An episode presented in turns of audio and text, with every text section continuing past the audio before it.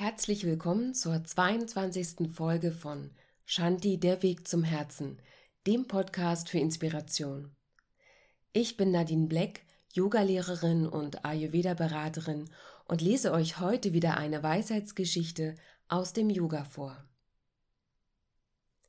Mukusens Hand Mukusen Hiki lebte in einem Tempel in der Provinz Tamba. Einer seiner Anhänger beklagte sich über den Geiz seiner Frau. Mukusen besuchte die Frau des Anhängers und hielt ihr seine geballte Faust vors Gesicht. Was meinst du damit? fragte die überraschte Frau. Stell dir vor, meine Hand wäre immer so. Wie würdest du das nennen? Verunstaltet, antwortete die Frau. Daraufhin öffnete er seine Hand weit vor ihrem Gesicht und fragte Stell dir vor, sie wäre immer so. Was wäre das? Eine andere Art von Verunstaltung, sagte die Frau. Wenn du so viel verstehst, sagte Mukusen, dann bist du eine gute Frau. Und er ging. Nach seinem Besuch half diese Frau ihrem Mann ebenso gut beim Ausgeben wie beim Sparen. Wie finden wir hier unsere Inspiration? Eine geballte Faust vor meinem Gesicht würde bei mir nicht per se das Wort verunstaltet assoziieren. Deshalb finde ich die Bemerkung dieser Frau aus unserer Geschichte so interessant. Mir würde alles Mögliche dazu einfallen, etwa das Demonstrieren von Macht, eine Geste der Drohung oder des Kampfes und natürlich das Bild des Festhaltens. Nun könnte man dies alles verbinden zu einem Satz. Die geballte Faust, die mit Macht kämpferisch gegen alle Widerstände etwas festhält. Verunstalten bedeutet so viel wie etwas so beeinträchtigen, dass es hässlich oder unansehnlich wird. Die Frau sieht in dieser geballten Faust also eine Gebärde der Verunstaltung in Form von Geiz. Weitaus spannender ist daraufhin ihre Reaktion auf die offene Hand vor ihrem Gesicht. Symbolisiert denn eine offene Hand nicht eben diese Offenheit, das Geben und das Loslassen? Die Frau bezeichnet es dennoch als eine Art der Verunstaltung. Was passiert, wenn wir alles loslassen oder zu viel geben? Wir könnten unsere Basis im Sinne von Erdung, unseren Halt, Kraft, Wohlstand und sogar uns selbst verlieren. Der Schlüssel dieser Geschichte liegt demnach im rechten Maß von Geben und Festhalten. Yoga und Buddha lehren das Leben und Handeln im rechten Maß. Das klingt doch erstmal gar nicht so schwierig, oder?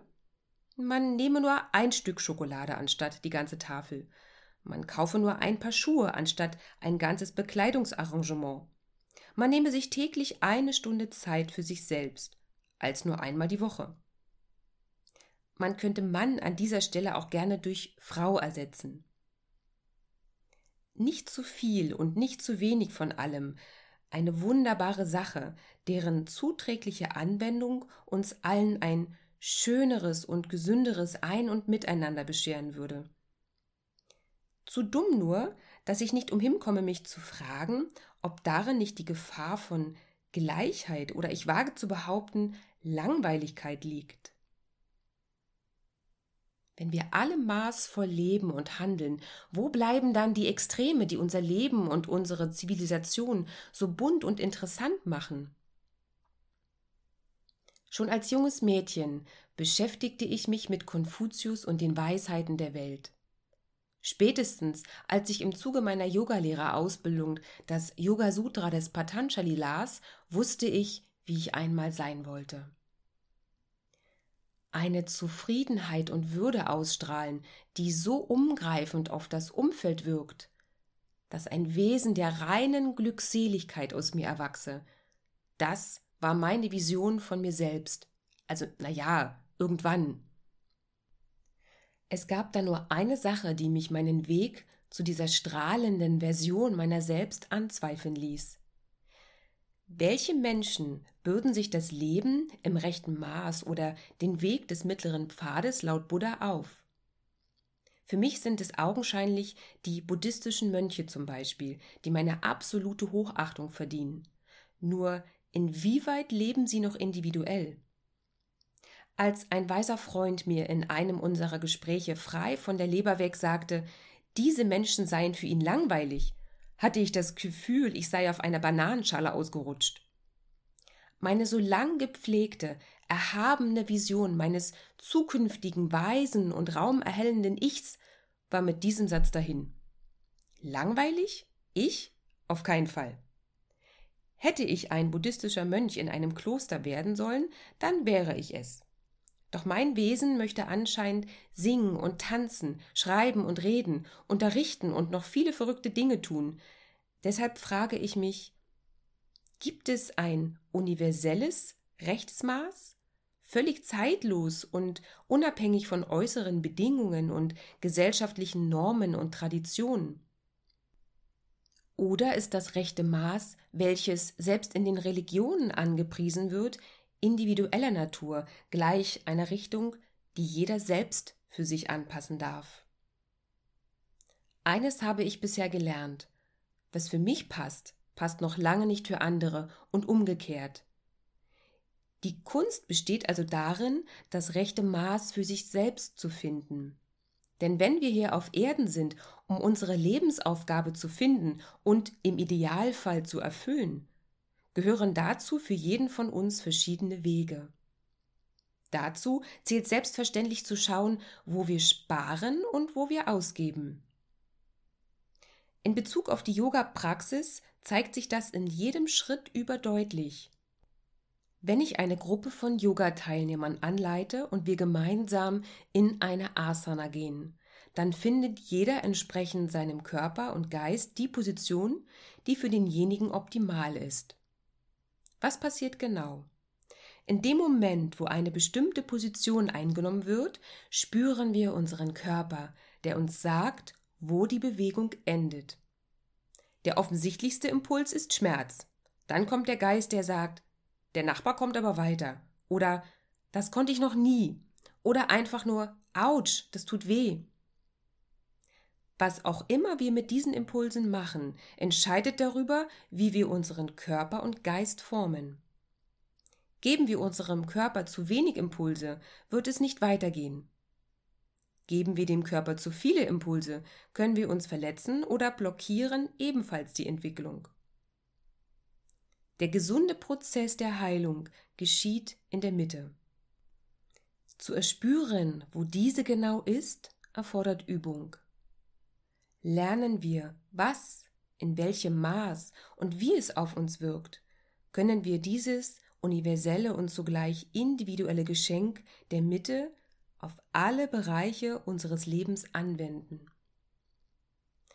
Mit der Zeit, so sagte meine Yoga-Dozentin immer, fällt es uns immer schwerer, uns selbst zu schaden. Das rechte Maß ist allerdings kein Kuschelpfad. Es ist ein Weg mit Hindernissen und Hürden, die uns zu dem machen, was wir sind oder sein wollen. Es heißt, wir bekämen nur die Aufgaben, die wir auch bewältigen können. Natürlich wirft die Mäßigung auch Fragen auf, denn seien wir ehrlich, wer will sich schon mäßigen? Wie oft fühlt es sich einfach so gut an, über dem Maß zu leben? Und wie ist es, sich im Bereich des zu wenigen aufzuhalten? Verfallen wir beispielsweise in einen Kaufrausch, ist das für einen kurzen Moment wunderbar und womöglich schadet es uns auch nicht. Wohingegen ein Glas zu viel Wein uns unter Umständen den erholsamen Schlaf vorenthalten könnte. Wir wissen alle, dass ein zu viel oder zu wenig von bestimmten Dingen krank oder unglücklich machen kann. Ich habe für mich den Weg gefunden, das Übermäßige maßvoll und zugleich bewusst einzusetzen. Zumindest meistens. Naja, oder oft. Sagen wir, ich arbeite daran. Sprich, das rechte Maß gemäßigt nach eigenem Maß. Wenn du also in den nächsten Tagen aufstehst und deines Weges gehst, wäre es doch interessant zu beobachten, wo deine Hände geballt und wo sie weit geöffnet sind? Und vor allen Dingen, wie lange?